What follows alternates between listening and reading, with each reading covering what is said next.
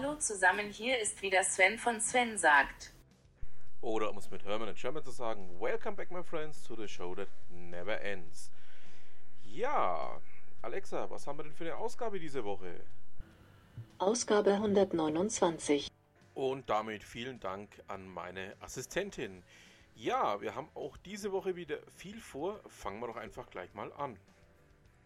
Mein Arbeitskollege Jan hat mich da auf einen Blogbeitrag hingewiesen, den ich euch nicht vorenthalten möchte. Und zwar stammt der aus dem Ankerherz-Blog und ähm, ja, der Beitrag stammt von Stefan äh, Krücken und geht um das Thema, wie Colt Sievers wieder in mein Leben kam. Ähm, ich bin ja auch einer von denen, die ja Colt Sievers 1981 schon gesehen haben. Ja, ich bin tatsächlich schon ein bisschen älter und ähm, fand diesen Beitrag so toll, dass ich gedacht habe, ich muss ihn hier mit reinnehmen ähm, und ja, ähm, möchte ihn euch aus dem Grund nicht vorenthalten. Ähm, ja, da geht es dann unter anderem um ein Buch, das ähm, der ja, Autor zusammen mit einigen anderen geschrieben hat und ähm, der einfach auch nochmal dieses Lebensgefühl von damals wieder herholt. Und da möchte ich euch ja einfach auch mal ans Herz legen. Schaut euch mal den Blogbeitrag an ähm, und ähm, schwelgt einfach in Erinnerungen. Ja, da dachte ich mir, das ist auf jeden Fall was für euch.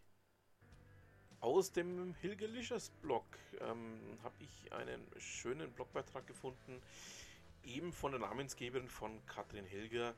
Da geht es um Wertschätzung für Blogs, also sprich auch, ähm, ja, was denn eigentlich das ist, was ein Blog darstellt und eben nicht nur über das Thema Influencer, sondern auch über das, was ein Blog für viele andere einfach auch darstellt. Also geht eben nicht nur darum, dass man hier irgendwie Beauty, Mode, Sport, Reisen, Kochen, Backen oder sonst irgendwas promotet oder ja, irgendwelche Abverkäufe pusht, sondern einfach auch mal um das, was ein Blog tatsächlich ausmacht.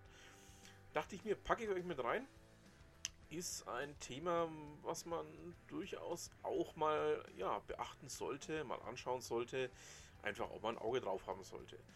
Dann kommen wir zu einem Beitrag, den ich von Ed Goldlam, also von Eva Maria Goldmann habe.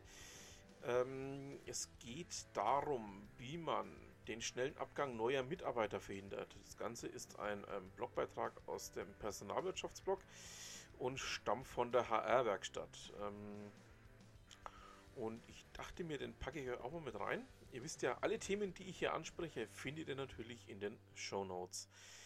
Und ähm, da geht es einfach auch darum, ähm, zu schauen, passt das Ganze denn tatsächlich zusammen? Und ähm, ja, da ist vieles dabei, was einfach auch diese Frühfluktuation betrifft, dass eben nicht immer ähm, ja, der Personaler ähm, nur nach Fakten gehen sollte, sondern einfach auch mal nach anderen äh, ja, Kriterien schauen sollte. Und ähm, es gibt da viele andere Punkte, die da auch noch mit reinspringen sollen. So, schaut es euch einfach mal an. Ähm, wir kommen nun zu etwas völlig anderem. Ihr wisst ja, ich habe es wahrscheinlich schon von mir vermisst. Würzburg Webweek, ähm, 1. bis 8. April. Aktuell sind es 125 Veranstaltungen, die da stattfinden sollen. Beginnen am 1. April um 10 Uhr. Nein, das ist kein Aprilscherz. Ähm, die ersten Veranstaltungen werden sein Digital statt Papier im IGZ in der Friedrich im Friedrich-Bergius Ring 15 beziehungsweise ein React-Workshop für Einsteiger bei der Mayflower in der Landsteiner Straße 4 in Würzburg.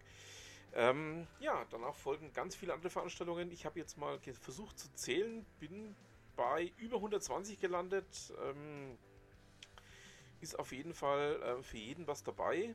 Und ähm, ja, ich werde noch eine kleine Spezialsendung zu dem Thema machen, die ich dann eben auch wieder ähm, hier ja, verteilen werde. Das Ganze wird ähm, im Laufe der nächsten Woche stattfinden und wird rechtzeitig vor der Würzburg Peak auch von mir ausgestrahlt.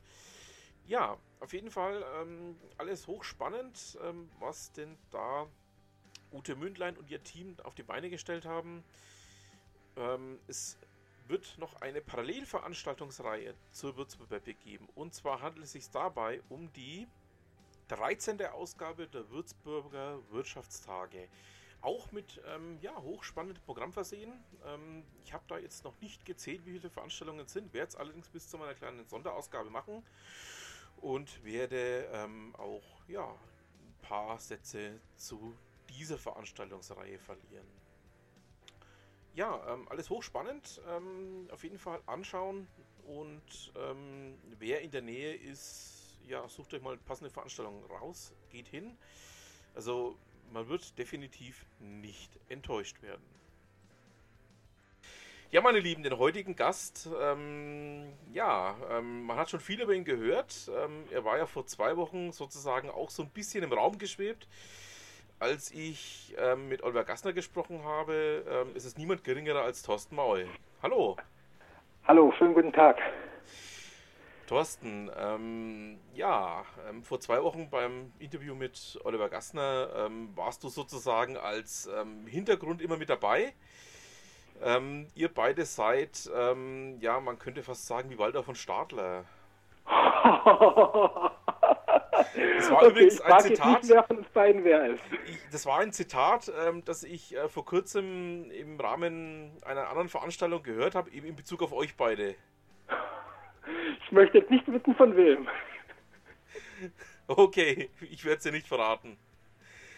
Ja, ähm, also man kennt dich natürlich aus dem, aus dem Bereich der Barcamps. Ähm, was sind denn deine Barcamp-Pläne für dieses Jahr?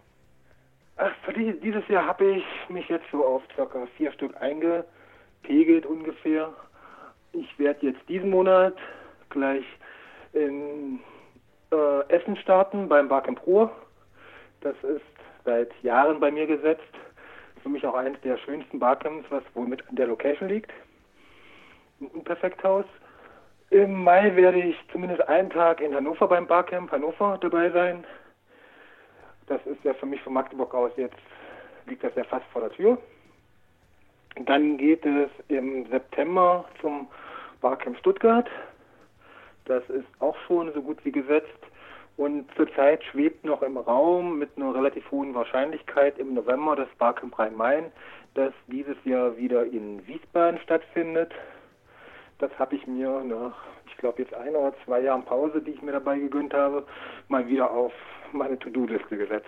Mhm. Das denke ich wird für dieses Jahr gewesen sein.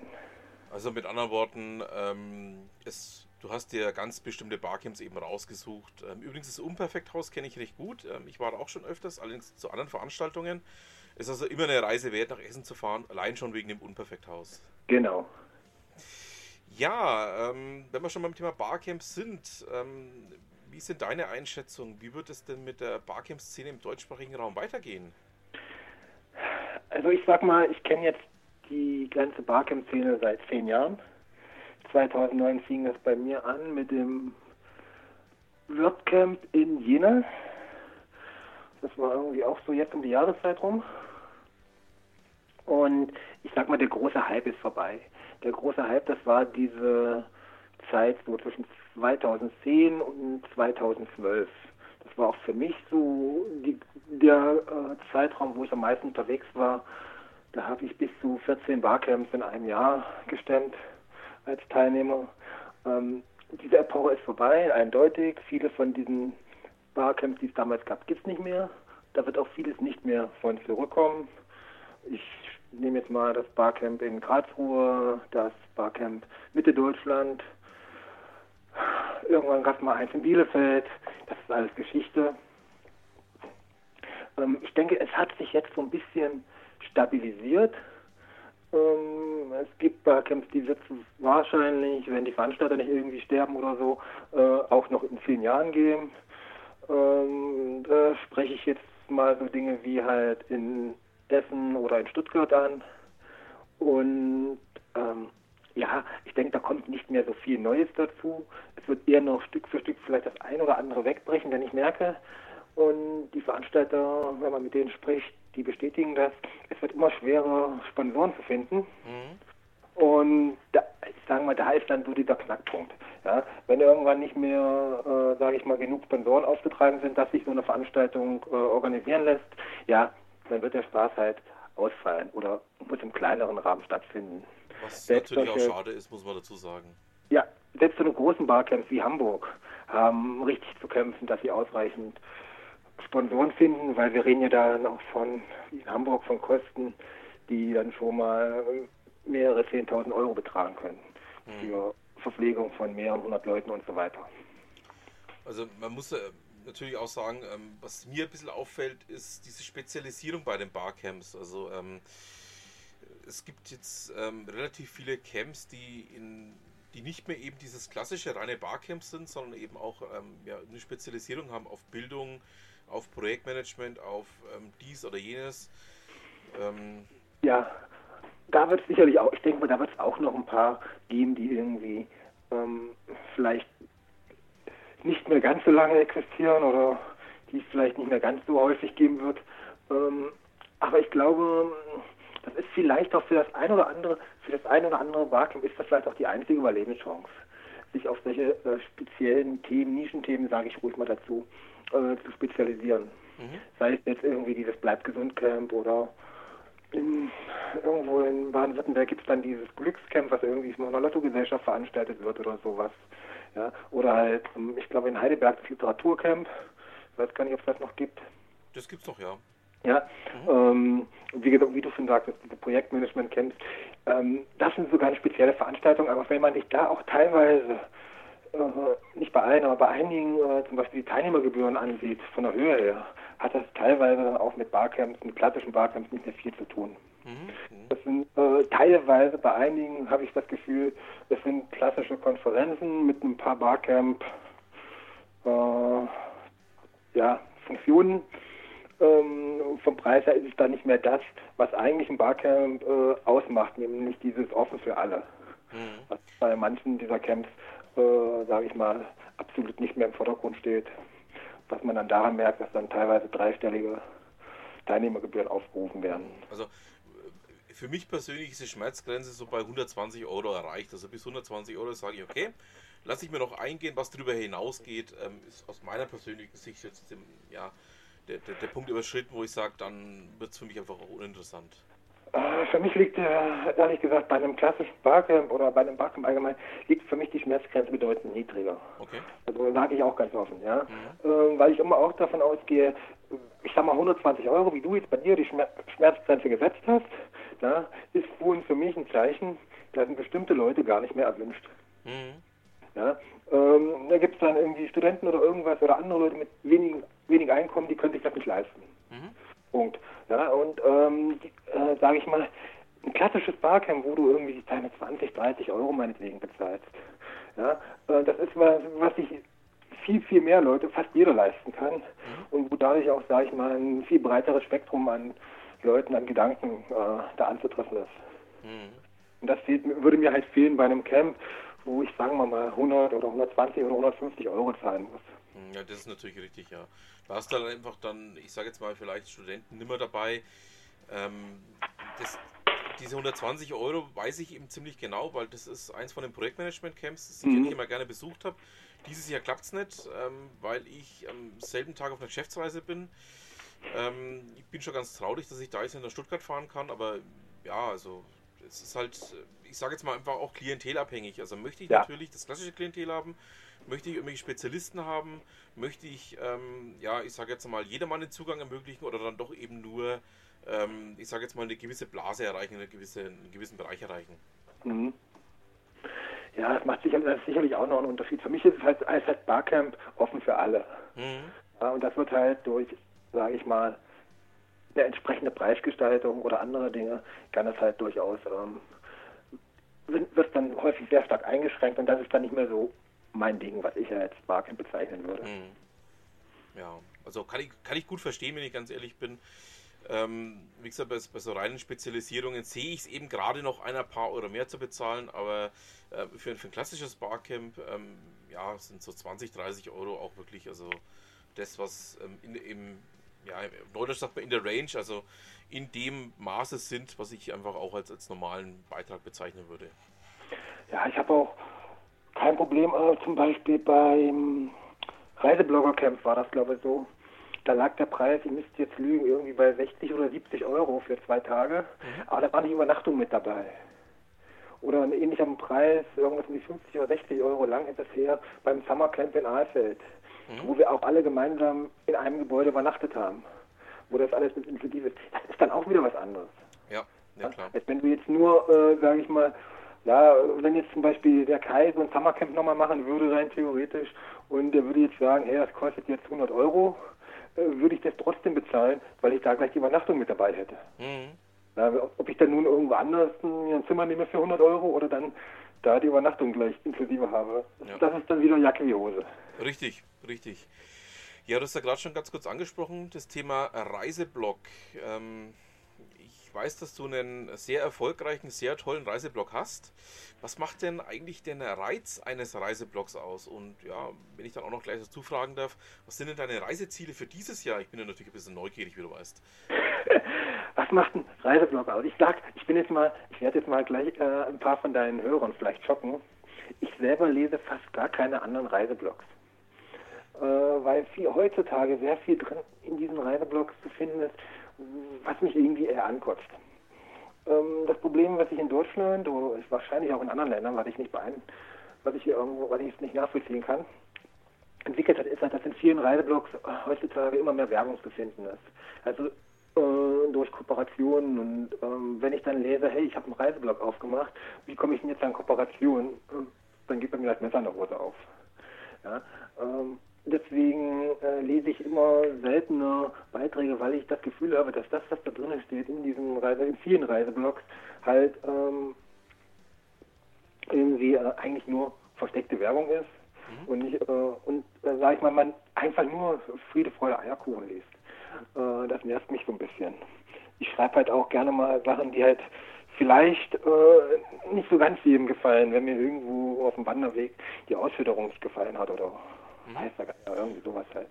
Ansonsten ein gutes Reiseblog, was mich reizen würde, hat A, irgendeinen Schwerpunkt.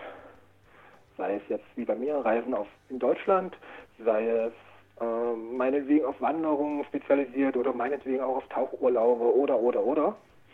Ähm, hat irgendwie also einen klaren äh, Schwerpunkt und am liebsten ohne irgendwelche Kooperationen, weil ich dann sicher sein kann, dass das, was da drin steht, wirklich ehrlich ist. Mhm. Das, äh, sage ich mal, das wären so, das sind so meine Idealvorstellungen eines Reiseblogs. Ähm, was meine diesjährigen Reisen angeht, mal abgesehen von Barkins, geht es für mich ein paar Mal ins Ausland. Ähm, diesen Monat nach Budapest mit dem Nachtzug. Das ist meine erste internationale Nachtzugfahrt und mein erster Aufenthalt in Ungarn. Also ich bin schon gespannt. Ähm, ansonsten werde ich dieses Jahr hier in Deutschland sicherlich auch noch viele Sachen machen. Wandern wieder gehen im Fleming. Da muss ich mir noch eine Route raussuchen. Ich möchte endlich mal, das habe ich mir jetzt schon viele Jahre vorgenommen, nach Rheinsberg fahren, in der Nähe von Berlin, mir das berühmte Schloss von Friedrich dem Großen anschauen. Genau. Ähm, in Duisburg steht der Landschaftspark Duisburg Nord schon lange auf meiner To-Do-Liste. Da möchte ich dieses Jahr unbedingt mal hin. Das mache ich dann vom Wetter abhängig. Ähm, im- rund um Frankfurt-Main im Taunus, da gibt es noch ein paar Altstädte mit vielen Fachwerkhäusern, die mich reizen. Kronberg, Idstein, sowas halt. Da in die Ecke möchte ich nochmal runter. Ähm, Im Harz werde ich sicherlich auch dieses Jahr anzutreffen sein und da irgendwie ein bisschen wandern gehen. Das sind so die Sachen, die, sage ich mal, hier in Deutschland anstehen. Und da ich jetzt aufgrund meiner beruflichen Tätigkeit eine Bahncard 100 besitze, kommt dann noch sicherlich die eine oder andere Sache auch kurzfristig dazu, wo ich sage, hm, ähm, da fahre ich mal schnell noch nach hier oder nach da. Ähm, was zum Beispiel jetzt auch noch von feststeht, im August geht zur Hanseferien nach Rostock, vier Tage.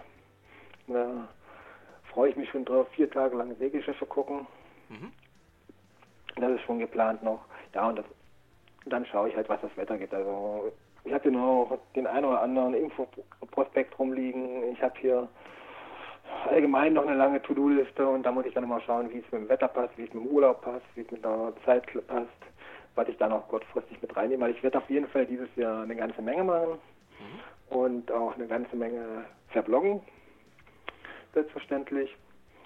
Dann gibt es im Herbst noch eine große Auslandsrundreise, die führt mich erst nach Wien, von Wien nach Bukarest, also nach Rumänien, von Bukarest dann mit Umstieg in Budapest nach Brno, also nach Tschechien. Ja. Und von Tschechien aus dann zum Auswärtsschnitzel nach Krakau, also nach Polen. Und von Polen aus dann wieder nach Deutschland. Du machst also die große K&K-Rundtour, kann man sagen, oder? Ja, so, ja, das kann man, ja, das kann man sozusagen sagen. Also äh, war ja fast faktisch alles, äh, sage ich mal, K&K-Gebiet. Mhm. Ähm, das kann man durchaus so, so bezeichnen, ja. Und das alles dem Zug sind zwei Nachtzugfahrten dabei, einmal von Wien nach Bukarest, das sind irgendwie 18 oder 19 Stunden. Äh, und einmal von Bukarest nach Budapest, das ist dann entsprechend kürzer, das sind dann irgendwie so 12 oder 14 Stunden oder sowas in der Dreh. Ja, und der Rest ist dann, sind das alles Tagsüberfahrten, die geplant sind. Da habe ich jetzt auch schon fast alle Hotels gebucht, nur noch eins fehlt. Ich weiß schon, wo ich wann meine Bahnfahrkarten kaufen kann. Das habe ich schon alles mir rausgesucht. Ja, dann muss nur noch das Wetter mitspielen. Also es bleibt absolut spannend in deinem Reiseblog. Da werde ich mich also mit sehr viel Freude wieder draufstürzen. Da, also vor allen Dingen auf die K&K-Rundtour freue ich mich jetzt schon. Also das wird äh, was, Ich was auch, ich auch.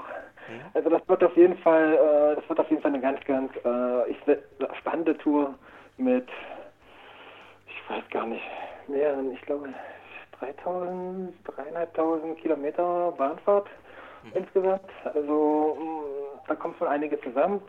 Ähm, mit, wie gesagt, das Wetter mitspielt vielen schönen Städten.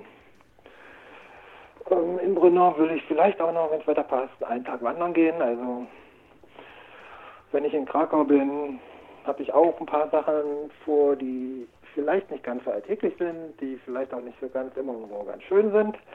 Ähm, also auf meiner To-Do-Liste steht dort dieses Jahr dann auch ein Besuch in Auschwitz. Ähm, und ja, wird also, werden also zwölf spannende Tage da und ich denke, da werde ich hinterher auch sehr viel bloggen und wird auch vielleicht das ein oder andere Video geben dazu.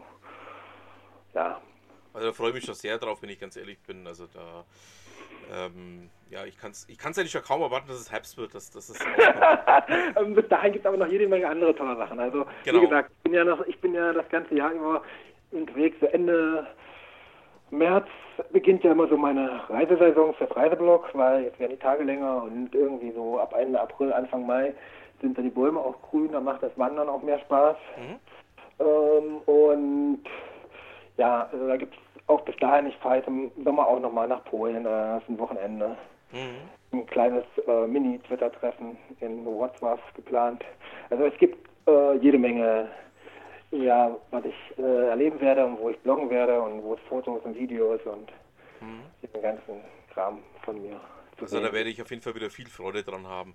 Du hast ja, Ja. nicht nur einen ähm, Reiseblog, du hast ja auch einen Finanzblog. Ähm, wie ist es denn möglich oder wie bereitet man eigentlich ähm, dann doch eher diese drögen oder überwiegend drögen Finanzthemen für den Leser doch auch spannend auf?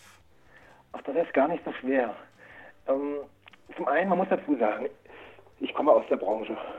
Ich habe früher mal ein paar Jahre in der Finanzbranche gearbeitet. Zum einen bei einem Dienstleister im Kreditkartengeschäft. Wir waren also Dienstleister für Banken und haben deren Kreditkartenkonten betreut. Später war ich bei einer Investmentbank. Von daher, ähm, sage ich mal, kenne ich mich halt mit dieser Thematik aus. Und ich glaube, das, das macht die ganze Sache ein bisschen einfacher. Ähm, ich, sag mal, ich persönlich würde jetzt keinen Blog anfangen über Kindererziehung, Babykleidung oder ja, denkt dir irgendwas anderes aus. Ja, weil ich mich damit nicht auskenne. Sobald man sich aber mit, einem, mit so einem Thema auskennt ähm, und ein bisschen in der Materie drinsteht, hat man es auf Klappe relativ einfach, so ein Thema aufzuarbeiten. Ähm, ich, ich versuche mich halt auch immer in, sage ich mal, Menschen reinzuversetzen, die halt nicht so tief, sage ich mal, im Stoff drinne stehen. Das heißt, ich versuche dann auch ähm, Vergleiche ranzuziehen. Ich versuche ähm, das Ganze auch äh, so weit wie möglich auf Fachbegriffe zu verzichten. Weil sonst steigt dir irgendjemand, der nach irgendwas sucht, relativ schnell wieder aus.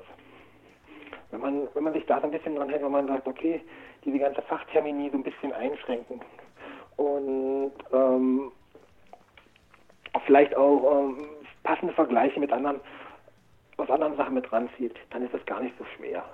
Und ähm, ich suche mir halt auch News-Themen raus, also ähm, wenn ich irgendwo mitkriege, dass irgendeine Bank, irgendeine Sparkasse eine Gebührenerhöhung macht oder eine AGB-Änderung, dann gucke ich mir halt an, okay, ähm, was, was, ändert sich denn da wirklich und welche Auswirkungen hat denn das für die Kunden der jeweiligen Bank?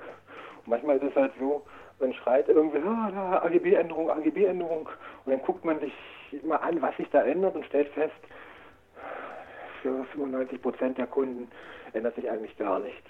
Mhm. Ja? Und das muss man dann auch mal ganz, wenn man dann auch ganz ehrlich drüber schreibt und wenn man dann auch, sage ich mal, ähm, nicht diese Effekthascherei, die heutzutage in den Medien ja und auch in manchen Blogs so äh, stark leider. gekommen ist, ja, ja leider. Dieses, äh, ja, äh, wo man dann in der Überschrift irgendwie nur diesen Clickbait-Kram hat.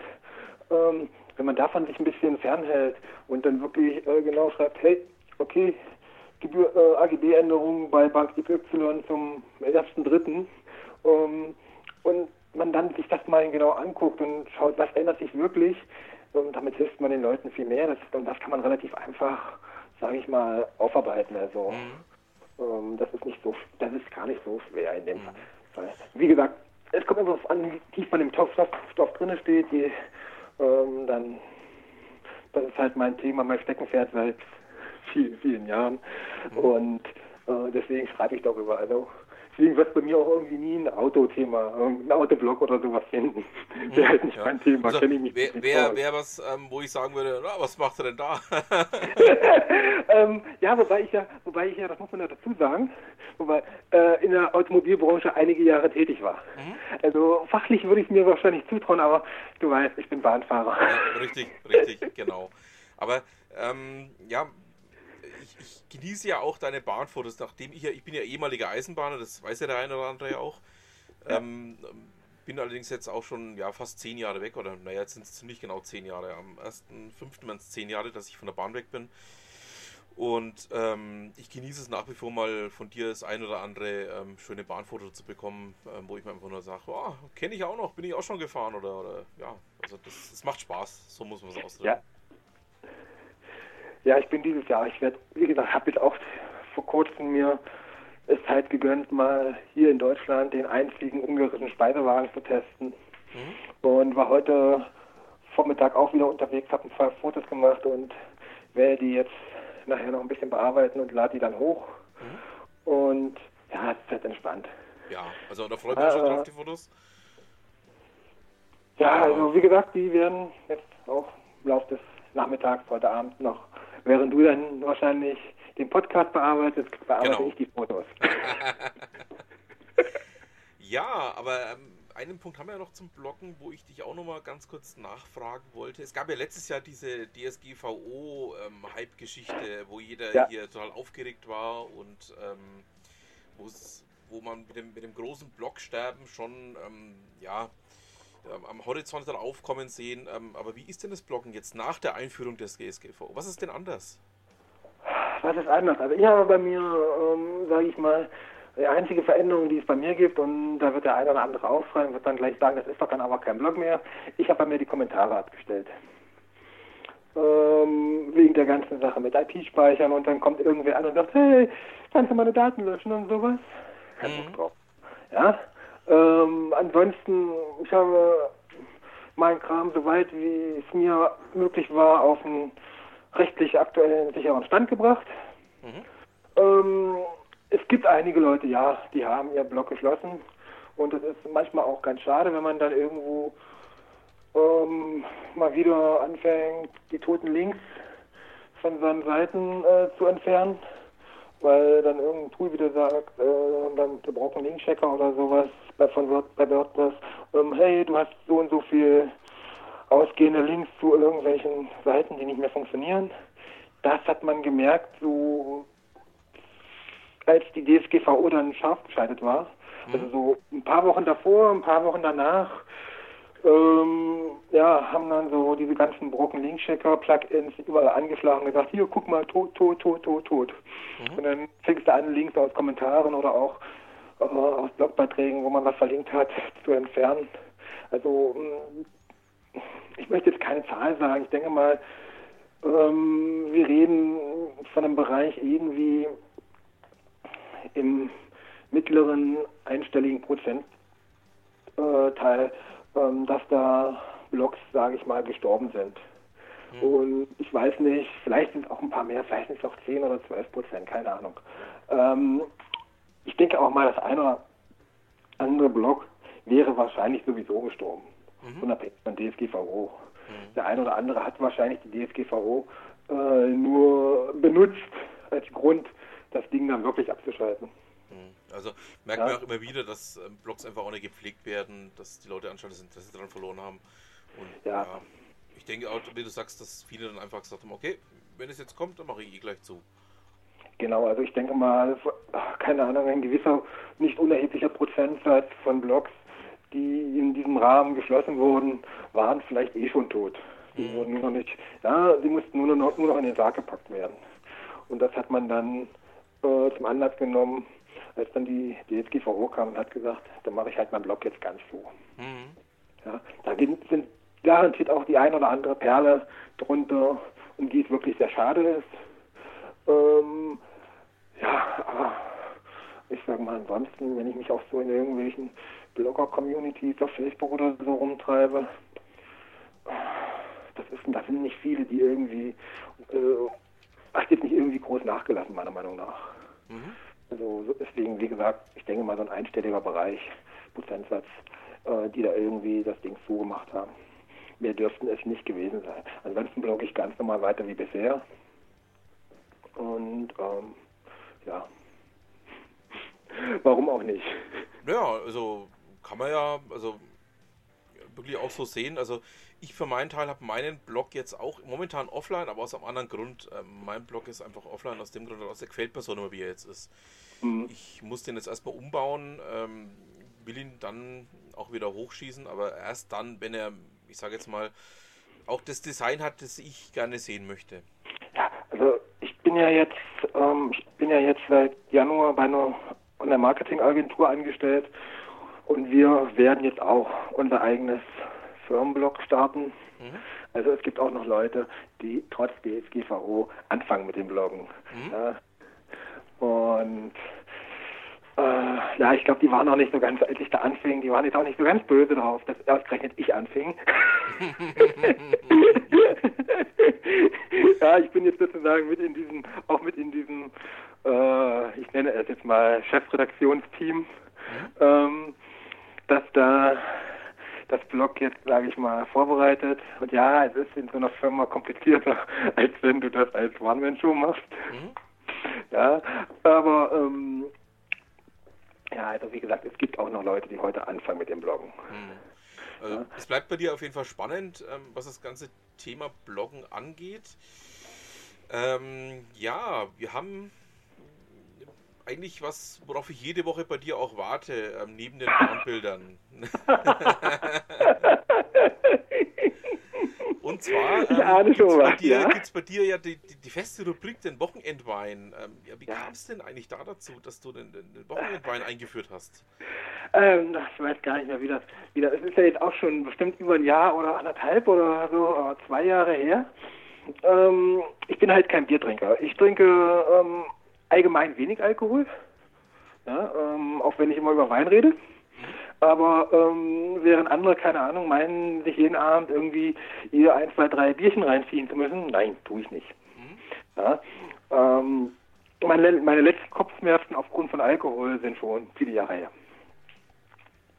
Und ähm, ich trinke halt stattdessen am Wochenende lieber ein Glas Wein. Das heißt, ich mache mir Freitagabend eine Flasche auf, 0,75 und die reicht drei Abende. Mhm. Soweit zum Thema Bier saufen. Okay. Ja, also äh, wirklich so zwei Gläser am Abend und das war's. Hm. Ja, man es ja auch genießen, zum, also. Ist, ja, es ist halt ja. zum Genießen. Das ist nicht, äh, also wenn ich mir die, wenn ich mir die Kante geben will, würde wollen, äh, das würde ich anders machen. Hm. ja, ähm, irgendwie so äh, drei Long Island Iced Tea oder so und äh, ja. Ah, ich verstehe, du hast Geschmack.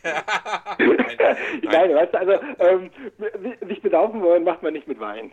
Ja, nee, ist richtig, also. Ja, wäre jetzt auch schade um den Wein, nee.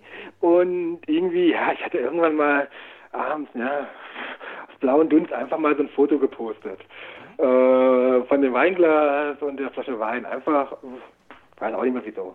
Ja. Und dann irgendwie gemerkt, ähm, ja, dann äh, kam halt Reaktionen drauf und so. Und dann habe ich das irgendwie die nächste Woche wieder gemacht und ähm, so hat sich das halt irgendwie äh, eingepegelt. Und es ist halt so, du kommst auch über Wein mit Leuten äh, relativ leicht ins Gespräch. Ja. Und sei es nur, dass dir erzählt wird, ich trinke keinen. Mhm. Aber ja, aber du kannst mit Wein, äh, Wein ist ein Thema, wo du dich mit fast jedem drüber unterhalten kannst. Mhm. Ähm, und selbst wenn du jetzt mir sagen würdest, ja, ich trinke nur Bier oder ich trinke keinen Wein, ja, ähm, ja, trotz also, alledem man, findet man irgendwie einen Ansatzpunkt. Also wir, wir haben da letzte Woche ähm, mit ähm, Monique und, und Michi drüber philosophiert.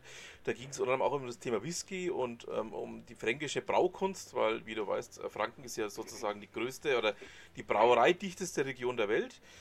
Ähm, dass man da einfach auch, also wenn, man es nicht nur ähm, einfach vernichtet, um es zu vernichten, sondern wirklich auch mal genießt und mal, ähm, ja, einfach auch mal seine eigenen Gedanken dazu macht, ähm, man durchaus da absolute Variante Unterschiede schmecken kann. Also ja, ja. Das merkst du beim Wein, das merkst du beim Wein halt auch. Ich habe vor ein paar Jahren lustigerweise in München an einem Weinseminar teilgenommen. Mhm.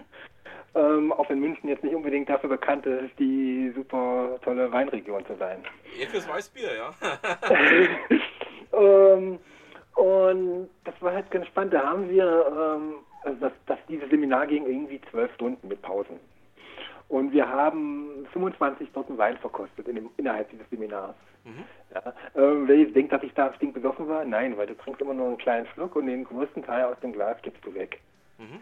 Das klingt jetzt zwar äh, frevelhaft, aber ähm, ja, ansonsten wärst du halt irgendwie nach ein paar Stunden dicht. Du willst ja auch schmecken, was da ist und nicht am Schluss nur noch, oh, Wein, toll. Genau.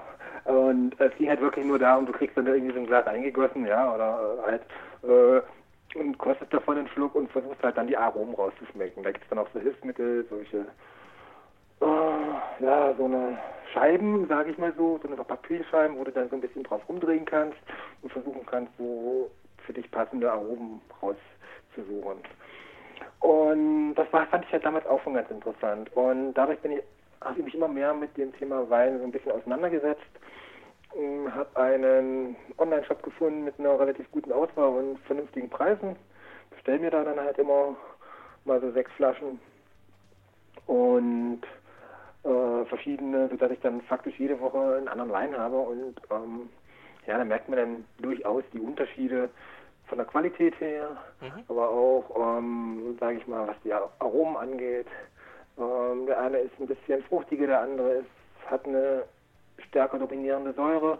Ähm, das, das merkt man dann, schmeckt man schon raus. Und das macht eigentlich auch Spaß. So, wenn ich Freitagabends dann hier sitze, erst das Glas Wein äh, vor mir stehen habe, erstmal dann rieche, äh, was bekommst du für Aromen in die Nase? Und dann so der erste Schluck und hm, ähm, das macht halt Spaß. Und mhm. ja, ich zähle mich zu den Menschen, das ist eigentlich das Traurige, überdurchschnittlich viel für Wein ausgeben, überdurchschnittlich viel pro Flasche, ähm, weil in Deutschland liegt ja der Durchschnittspreis für einen Liter Wein irgendwo so bei 2 Euro irgendwas, 2,50 mhm. Euro oder sowas. Mhm. Ja, ähm, also ich zahle für 0,75 seltenst unter 5 Euro. Ja, wobei das, das war auch noch ein angemessener Preis. Ja, ja, ja, also ich zahle meistens zwischen, also meine liegen meistens so zwischen 5 und 10 Euro. Mhm. Höchstens ich nutze irgendwelche Sonderangebote oder sowas. Ähm, das halte ich auch für gar nicht so teuer.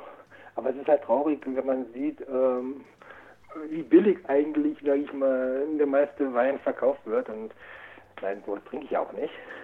Ja, mhm. Weil es gibt halt wirklich in diesem Bereich 5 bis 10 Euro, gibt es verdammt viele tolle Weine mhm. die man auch als Weinanfänger sich, sage ich mal, leisten kann, weil wie gesagt, preislich, ja, wo man richtig hochwertige Weine bekommt, wo man, wo es richtig Spaß macht, ähm, da was rauszuschmecken. Deswegen trinkt mehr Wein, Leute. Mhm. Ja, es gibt wirklich viele tolle Weingüter hier in Deutschland äh, und äh, für einen guten Wein muss man keine 30 Euro ausgeben. Aber äh, nein, bitte auch nicht nur 2,99 Euro beim Discounter. Natürlich dann aus dem Peterpack, ne? Ist ja klar. Ja, um Gottes Willen, sowas noch. Also, ja, ähm, ja, also wie gesagt, ich kaufe, ähm, ich sag mal, ohne jetzt Werbung machen zu wollen, ich sag mal so, äh, wenn man jetzt offline Wein kaufen will, sollte man entweder in die großen Supermärkte gehen, nicht in die Discounter, mhm. sondern wirklich in die großen Supermärkte, ähm, weil die haben eine richtig große Weinauswahl und da findet man halt gerade in diesem Segment zwischen, sage ich mal, 5 und 10 Euro jede Menge. Ja, ähm, oder geht wirklich in auch in, in irgendwie so ein Weingeschäft. Mhm. Da gibt's auch, äh, da, da, wird, da wird man auch nicht arm. Ja, da gibt es auch genauso Weine für irgendwie äh, 5, 6, 7 Euro. Ähm, also das sollte man sich dann ruhig mal gönnen und man wird den Unterschied zwischen irgend so einem, sage ich mal, Wein für 7 Euro, den ich mir im richtigen Supermarkt oder im Weinfachgeschäft gekauft habe und irgendwie so 2,99 Tropfen äh, aus dem Discounter. Also das schmeckt jeder raus. Mhm. Und das lohnt sich eigentlich. Das kann ich wirklich empfehlen. Unabhängig davon, ob weiß oder rot. Auch wenn ich persönlich nur Weißwein trinke. Das wäre meine äh, nächste Frage jetzt gewesen, ob du, ob du Wein, äh, du sagst, ähm, weiß ist da besser oder rot ist da besser? Das jetzt also besser, äh, besser gibt es nicht. Ist, hm? ist Geschmackssache. Okay. Ja? Ähm, ich trinke halt trockene Weißweine. Mhm. Ja? Und es gibt Leute, die schwören auf Rotwein. Mhm. Ich sage nicht, dass Rotweine schlecht sind, aber sie sind nicht meine, mein Geschmack. Das mhm. ist bei Bier ja sicherlich auch nicht anders. Äh, der eine trinkt lieber Pilz, der andere trinkt lieber Weißbier. Mhm. Ja? Das eine ist deswegen nicht besser oder schlechter als das andere. Ja? Und so ist es bei Wein halt auch. Äh, es gibt gerade beim Wein sehr viele verschiedene, auch sehr viele verschiedene Rebsorten. Mhm. Ja? Und nicht jede Rebsorte liegt mir auf dem Weißwein. Ja? Ich persönlich bevorzuge äh, Riesling, das ist so die deutsche äh, Standard-Rebsorte, der am weitesten ja. verbreitet ist. Äh, und Sauvignon Blanc, mhm. der ist auch relativ im Kommen, auch hier in Deutschland. Mhm. Ähm, ich trinke aber auch mal einen Müller-Torgau und ich trinke auch mal einen Grauburgunder oder einen Weißburgunder, wobei ich Grauburgunder irgendwie nicht so richtig rankomme. Mhm. Ja, aber es gibt halt Leute, die sagen, die schwören auf Grauburgunder. Soll mir recht sein. Ich werde denen nicht anders einreden, warum sollte ich? Mhm. Ja, ähm, jeder hat so ein bisschen so seine, äh, seine Vorlieben und meine liegen halt im Riesling und im Sauvignon Blanc. Ähm, aber ich habe hier auch jetzt gerade was aus Österreich rumstehen, ein Klassiker, ein grünes Veltliner Mhm. Das ist halt so eine typisch österreichische Rebsorte wie bei uns der Riesling. Und ich mache mich jetzt auf einen Schlauch für meine Reise nach Budapest, was mich da in Ungarn erwartet. Also ich kann mich ja, da finster erinnern, in Ungarn ähm, gibt es da also auch ziemlich tolle Weine, vor allen Dingen jetzt im, im Umland vom, vom Balaton. Ähm, also kann ich dir aus meinem letzten Ungarn-Urlaub, ähm, wobei der ja auch schon wieder fast 20 Jahre her ist, ähm, sagen, dass ja, da, also ich, wie gesagt, da, da gibt es also ganz tolle, ganz tolle Weine. Ich habe zum Beispiel letztes Jahr, als ich in Italien unterwegs war, habe ich eine lokale italienische Weinrebe kennengelernt, Lugana. Der wird in der Regel nur so rund um den Gardasee angebaut. Mhm. Ist aber auch ein ganz, ist ein ganz leckerer Wein. Hatte ich, äh, war ich total begeistert. Ich kam nach Verona und dann gleich am ersten Abend, ich ging erst noch was essen und als ich von dort zurück und auf, auf dem Weg äh, dorthin, wo ich was gegessen habe, habe ich gesehen, da komme ich auf dem Rückweg an so einer Bar wieder vorbei. Und bin dann da rein und äh, habe mit meinen zweieinhalb Brocken Englisch, mehr kann ich ja nicht, ja. Ähm, mir einen Wein, habe dann gesagt, White, drei. Ja, weiß und trocken, das haben die verstanden. Mhm. Ja, äh, äh, White 3 Fruity, so, mit den drei Begriffen kriege ich, krieg ich dann ein Glas Wein. So, und dann hat er mir ein Glas Wein eingeschenkt und ich war total schwer, total begeistert, weil ja, ähm, es war halt kein Pinot Grigio, ja, ähm, und ähm, ich habe ihn dann gefragt und dann zeigte er mir die Flasche und da stand da Lugana drauf. Mhm. Und ähm, ja, und das war halt wirklich ist eine Weinsorte, die du in der Regel so rund um den Gardasee bekommst und hat mir, hat mir auch richtig gut geschmeckt. Mhm. Hab heute auch, war heute äh, Kost einkaufen und habe beim Discounter, muss man dazu sagen, äh, sogar einen Lugana für 5,99 stehen sehen. Hab mich aber, da meine Vorräte jetzt gerade erst wieder aufgeführt wurden, zurückgehalten und erstmal keinen gekauft. aber jetzt weißt du zumindest, wo du es kriegst. Also ich, ich, ich, hatte, ich hatte vor kurzem bei einem anderen Discounter auch einen Lugana äh, gesehen und auch gekauft. Der war okay. Mhm. Kam natürlich nicht an das Zeug ran, was ich da in Verona getrunken habe. Aber ich würde den hier, den ich jetzt heute entdeckt habe, auch mal irgendwann probieren. Mal gucken. Mhm. Ja, ähm, aber ansonsten, ähm, wie gesagt, hier in Deutschland Riesling Sauvignon Blanc. Bin aber dieses Jahr noch, bin ich noch ein Weingut und zwar will ich dahin. Das sind so diese kleinen äh, Perlen, weißt du, die man durch Zufall so entdeckt. Ja. Ähm, ein Weingut in der Nähe von Frankfurt oder also absolut äh, abseits der üblichen Weingegenden. Ja, es ist nicht die typische Weinregion, so ähnlich wie dieser Wein aus Thüringen, den ich neulich durch Zufall entdeckt habe. Okay. Äh, Thüringen, wo? Ähm, ich bin an der Bahnstrecke gewesen Richtung Jena. Ah ja. Und da ist auf der linken Seite und im Hang ist Wein. Ich weiß aber nicht genau, wem der gehört oder was das ist. Ah, okay. Nee, na, wobei das, ja, das geht so noch, es könnte noch so die Ausläufer vom Saale Unstrut sein. Mhm. Da zieht sich ja was so Richtung, bis Richtung Weimar rüber und so. Mhm. Ähm, und der hier in Frankfurt Oder hat halt auch so Rebsorten abseits des Standards. Okay. Ja. Äh, die ich selber auch noch nie, von denen ich vorher auch noch nie was gehört habe. Mhm. Ja, äh, Johanniter und Ortega, das sind so Weinrebsorten im Weißweinbereich, die findest du sonst irgendwo in Jungs. Mhm. Und deswegen, ähm, da werde ich dieses Jahr, die haben eine Weinverkostung, das passt dann ja auch terminlich. Und äh, da werde ich dann mal die drei Stunden Anfahrt mit dem A1 äh, in Kauf nehmen, werde da hinfahren und äh, werde mal mich durch deren Weine kosten, mhm. äh, um vielleicht auch mal so ein paar Perlen zu finden, hm, ja, die noch nicht jeder im Glas hatte. Okay. Na, dann bin ich mal gespannt, was dann da ähm, ja. für tolle Sachen finden wirst. Ich auch, ich auch. Äh, ich war auch schon am überlegen, äh, weil wir heute von Blogs reden, ob ich mal irgendwann auch noch was anfange über Wein zu bloggen, aber das ist mir einfach, das ist mir noch ein bisschen zu kompliziert, weil ich, mhm. sagen mal, einen vernünftigen Blogbeitrag zu schreiben über eine Flasche Wein, das ist, fällt, ist verdammt schwer. Ja, ja. Also, also in drei Sätzen, ich krieg's hin, dir eine Flasche Wein in drei Sätzen so ein bisschen zu beschreiben. Mhm. Aber wenn ich mir jetzt vorstellen müsste, ich sollte hier 300 Wörter oder so für einen vernünftigen Blogbeitrag verfassen, nur um über irgendeinen Wein zu schreiben, ich könnte persönlich nicht. Mhm. Also, ja. Ich denke, es, es, es, gibt ja so, so, gewisse Bereiche, wo man einfach auch sagen muss, okay, ähm, drei Sätze reichen auch völlig aus, um das zu sagen, was ich sagen möchte. Ähm, ja. Vielleicht ist es da einfach auch sinnvoll zu sagen, okay, ich mache das auf Twitter oder ich mache das eben auf Instagram oder irgendwas ähnlichem und äh, schreibe das, was ich sagen möchte, in drei Sätzen und äh, ist aber dann auch völlig in Ordnung. Ja, deswegen, also deswegen, ich hatte auch, ich hatte schon damit überlegt, ich fand auch äh, schon eine Domain, die frei gewesen wäre, die sehr gut gepasst hätte. Und ich habe mir dann überlegt, nein, mhm. Den Aufwand machst du halt nicht. Mhm. ja, also das tue ich mir nicht an. Aber ähm, ja, wie gesagt, ich finde Wein ist ein tolles Thema. Wir haben jetzt auch eine ganze Weile drüber gesprochen. Genau. Ja, man kann also über dieses Thema auch Stunden. Ja.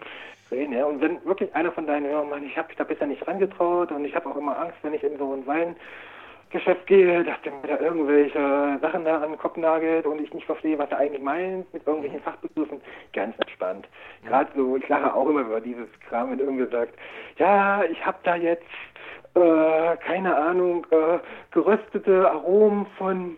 Bratapfel äh, rausgeschmeckt und der Bratapfel war von der, Mar von der Sorte sowieso, wo ich dann mhm. denke, ey, äh, ja, mh, hm, ja, ja äh, Ganz entspannt. Das, äh, was du da gerade sagst, das habe ich ähm, letzte Woche im, im, in, der, in, der, Ausgabe mit Michi vorn auch erlebt, der mir ja dann ähm, erzählt hat, ähm, wenn er so anderen Whisky-Tastern zuhört, ähm, wenn die dann hier plötzlich das Philosophieren anfangen mit, der schmeckt nach dem und dem, wo er dann einfach auch nur meinte, hey Leute, lasst mal die Füße auf dem Boden und... Ähm, ja, also, äh, ja, ähm, ich habe mal mit einem Kellermeister gesprochen, der sagt, das Wichtigste ist, der Wein muss dir schmecken. Mhm. Ja? Und ob der nun, äh, keine Ahnung, nach diesem oder jenem Aroma schmeckt, was sowieso jeder anders wahrnimmt. Mhm. Ja? Natürlich, es gibt klassische Aromen, die äh, bei einem Riesling, äh, so, ein, so ein grüner Apfel, den schmeckt da fast jeder raus. Ja? Mhm.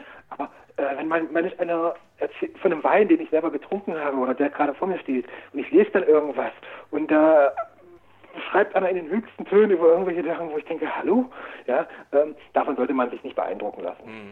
Ja, man sollte halt, wenn man im Vorfeld was online mal ein bisschen guckt, äh, was irgendwie so ein Wein ausmacht, einen bestimmten, äh, sollte man halt gucken. Wird da von einer milden Säure gesprochen? Ist die Säure sehr dominant?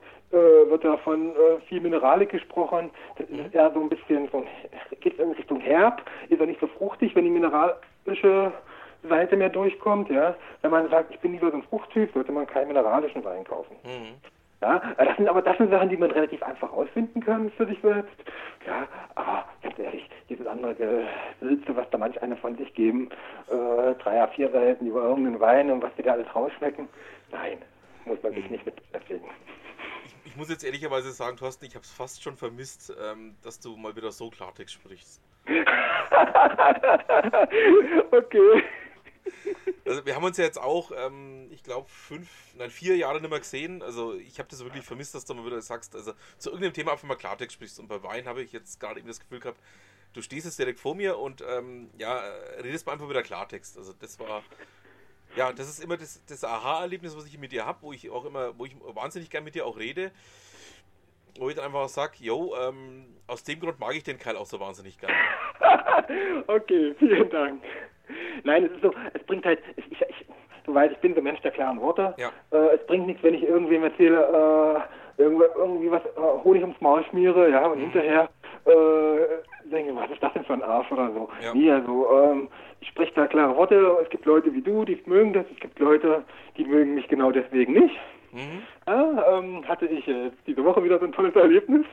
Ähm, aber ähm, damit kann ich umgehen. Mhm. Mm, Ich würde mich, ich tue mich jetzt deswegen nicht aufhängen, nur weil mich irgendwer mag. Ähm, und ich glaube, damit ist auch vielen Menschen mehr geholfen. Wenn sie, wenn ihnen einer mal Klartext sagt, sag mal, äh, das braucht dich nicht zu interessieren, das ist, oder das ist Mist oder was auch immer. Ja, ähm, das haben wir in der heutigen Zeit meiner Meinung nach allgemein viel zu wenig. Ja. Ja, es wird viel Leider, zu ja. viel um den heißen Brei drumherum geredet in allen möglichen Themen. Mhm. Und ich versuche mich da ein bisschen mit abzusetzen. Ja, statt dass man einfach mal sagt, hey Leute, ähm, seid euch da ganz sicher, dass es so funktioniert, wie ihr das vorstellt. Ja. Und das ist auch bei meinen jetzigen Kunden, wo ich jetzt in der Agentur, wo ich arbeite, halt so. Ähm, wir hatten da jetzt auch ein Projekt auf dem Tisch. Ähm, das ist in der jetzigen Form kriegen wir das nicht geotechnisch zum Renken. Das geht einfach nicht. Das muss man dann aber dem Kunden auch klar sagen, dass, es, dass er mit, dem, mit diesem Projekt in der jetzigen Situation, so wie das jetzt aufgebaut ist, keine Chance hat. Ihm da irgendwas anderes zu erzählen, nein, Mhm. bringt's Ja, nicht. Ja, und so mache ich das bei, bei allen anderen Dingen auch. Ja, wenn ein Hotel scheiße ist, dann schreibe ich da auch drüber, dass das Hotel scheiße ist, weil, ähm, ja, und das ist meine persönliche Meinung. Das schätzen dann auch manche Leute. Ja klar, also ich Ja? persönlich schätze es sehr. Ähm, drum ja, lese ich auch dein, dein, deine Blog so gerne, ähm, weil ich einfach sag, ähm, beim, beim Thorsten weiß ich genau, wo ich dran bin. Ich weiß genau, wenn der schreibt, es ist grün, dann ist es grün. Genau. Und Du musst das, auch- du musst das auch sein. eigentlich. Das wünsche ich Genau. mir eigentlich von vielen, eigentlich von allen Bloggern. Mhm. Dass da so ein bisschen mehr Ehrlichkeit reinkommt. Ähm, egal in welchem Thema, dass wir wirklich schreiben, wenn was scheiße ist, dann ist scheiße, dann wird das auch geschrieben. Mhm. Weil das hilft den Leuten, den Lesern genauso weiter, wie wenn ich irgendwas in den Himmel gebe, was wirklich toll ist. Ja, ja da bin, Ja. Ich, bin ich komplett bei dir. Also da, da, da muss ich sagen, ich sehe das genauso. Ich habe es auch letztes Jahr, ähm, da gab es ja hier in Nürnberg im Rahmen der Nürnberg Webweek, ähm, jetzt Mhm. heißt es ja mittlerweile irgendwie anders, äh, ich habe den Namen schon wieder verdrängt, ähm, gab es eine Veranstaltung zum Thema Reisebloggen. Ich war da mal dort, weil mich das einfach mal interessiert hat und ähm, ich habe da mit zwei oder drei Leuten, die ich jetzt persönlich nicht kannte, schon gesprochen und die meinten auch, also es ist einfach sinnvoller, wenn man mal den Leuten rein Wein einschenkt, um beim Thema Wein auch zu bleiben und einfach mal sagt, hey Leute, ähm, es ist zwar schön oder es ist landschaftlich schön dort, aber ihr müsst einfach damit rechnen, dass es eine Autobahn da, ähm, es wird laut Ja. oder, oder ähnliches. Man muss, es, man muss den Leuten einfach auch sagen, hey, pass auf, es ist so und so, aber halt einfach auch so. Ja, ich, hab, ich, ich gehe ja zum Beispiel auch, wenn ich wandern gehe, ich gehe sehr gerne in Fleming wandern. Das ist so eine Waldgegend ähm, äh, südwestlich von Berlin. Mhm. Äh, ist so ein Grenzgebiet zwischen Sachsen-Anhalt und Brandenburg. Ja, da hast du kein Netz. Mhm. Ja, also, und du, du, du hast wunderschöne Wanderwege, auf denen du über Stunden keinen einzigen Menschen triffst. wenn du da alleine dabei bist, sollte dir nichts passieren. Es mhm. könnte Tage dauern, bis man dich findet. Weil da halt total wenig Leute unterwegs sind. Mhm. Ja? Und wie gesagt, du hast dann da halt teilweise null Netz. Ja, mhm. äh, für mich bedeutet das, ich tue mir im Vorfeld meine Wanderkarte, die ich auf dem Smartphone habe, mhm. Ja, tue ich mir offline diese Route, die ich mir da zusammengesucht habe, von vorher runterladen, dass ich das Ding offline nutzen kann, mhm. ja, sofern er sofern er am Startpunkt wenigstens noch ein GPS-Signal empfängt, mhm. was auch da nicht überall gegeben ist. Mhm. Aber dafür ist es eine der best ausgeführten Wanderwegregionen, die ich kenne, weil die wahrscheinlich wissen, dass man dort auf die Wanderwegweise eingewiesen ist. Es hat einfach auch Vorteile, also, also ich ja, stelle ja. mir, das, stell mir das wahnsinnig schön vor. Ich war halt dort noch nicht, muss ich dazu sagen. Aber ich stelle mir schon wahnsinnig schön vor, einfach mal zu sagen, hey, ähm, ich bin hier ein bisschen abgeschnitten, ähm, ist aber in Ordnung und vor allen Dingen, wenn ich mich darauf einstellen kann, dann kann ich sagen, okay, ähm, ja, läuft so und ich kann mal endlich, auch mal ohne andere Leute zu sehen, mal ein Stück weit laufen. Ja, du hast dann nicht, du hast ja nicht mal, also hast, ich habe da so manchmal so Wanderwege, wo du irgendwie auf 20 Kilometern drei Leute triffst, wenn du Glück hast. Und das aber auch nur, wenn du dich gerade in einem der kleinen Orte bewegst. Mhm. Oder du gehst doch mal durch irgendeinen dieser kleinen Dörfer durch und triffst keine einzige Menschen hin und gehst aus dem Dorf wieder raus, hast nur Leute gesehen. Okay. Mir halt auch schon passiert. Hm? Ja, ähm, das ist halt, äh, aber da kommst, für mich halt ist das so eine Gegend der Fleming, wo ich halt dann auch abschalten kann, wo ich dann hm. mal raus bin, mal den Gedanken freien Lauf lasse. Hm. Und vielleicht sogar ein kleines bisschen froh bin, wenn ich mal kein Netz habe. Hat, hat vielleicht Vorteile. Hat's definitiv. Ja. ja. Ja, Thorsten. Ähm, schade, dass wir eigentlich jetzt schon vom Ende sind. Ich mach's jetzt einfach so, ich lade dich wieder ein für den Herbst, wenn du von deiner K&K-Tour zurück bist. Können wir gerne machen. Das heißt, irgendwann, das, ich fahre ähm, Ende September. Mhm. Das heißt, das können wir dann irgendwie so zweite Oktoberhälfte, denke ich mal, wenn ich mich dann wieder hier eingefunden habe, mhm. akklimatisiert habe, können wir gerne nochmal über meine Erlebnisse, zwölf Tage K&K-Tour, das, das, ist ein schöner Name, den muss ich mir, ja. den werde ich mir wahrscheinlich für diese Tour auch irgendwie äh, ausbauen bei dir, wenn ich darf. Ja, selbstverständlich. ähm, werde ich mir also, äh, können wir gerne darüber reden, was man so erlebt, wenn man da ähm, mhm. mit der Bahn durch. Und vier Länder fährt. Ich bin dann auch gespannt, was du sonst noch über, über deine Touren von diesem Jahr zu erzählen hast. Also das wird dann im Oktober wird sehr, sehr spannend für mich. Alles klar, ich freue mich drauf. Thorsten, ich danke dir. Ich habe zu danken für die Einladung und ich wünsche dir viel Erfolg mit deinem Podcast und ich hoffe, dass dein Zuhören unser Gespräch auch ein bisschen gefallen hat. Wir sind natürlich noch nicht am Ende unserer heutigen Ausgabe es fehlt ja noch ein äh, ja, absolut wichtiger Bestandteil und fester Bestandteil meines kleinen Podcastes hier. Kommen wir nun zum Beitrag von Ute Mündlein. Es geht in diesem Beitrag um das Thema Spezialitätengeschäft statt Gemischtwarenladen. Ähm, hochspannender Bereich, in dem Ute einfach mal aufzeigt, ähm, dass man sich durchaus auch ja, spezialisieren kann und dass es in gewissen Bereichen ja absolut Sinn macht, äh, ja, wirklich spezielle äh, Themen aufzugreifen und für sich umzusetzen. Ich packe euch auch diesen Beitrag mit rein. Äh, schaut da mal rein, da ist viel drin, was ähm, hochinteressant ist und was man definitiv auch beachten kann. Damit haben wir es dann auch für diese Woche. Ich bedanke mich fürs Zuhören, wünsche noch ein schönes Restwochenende und was immer Sie machen, Machen Sie es gut.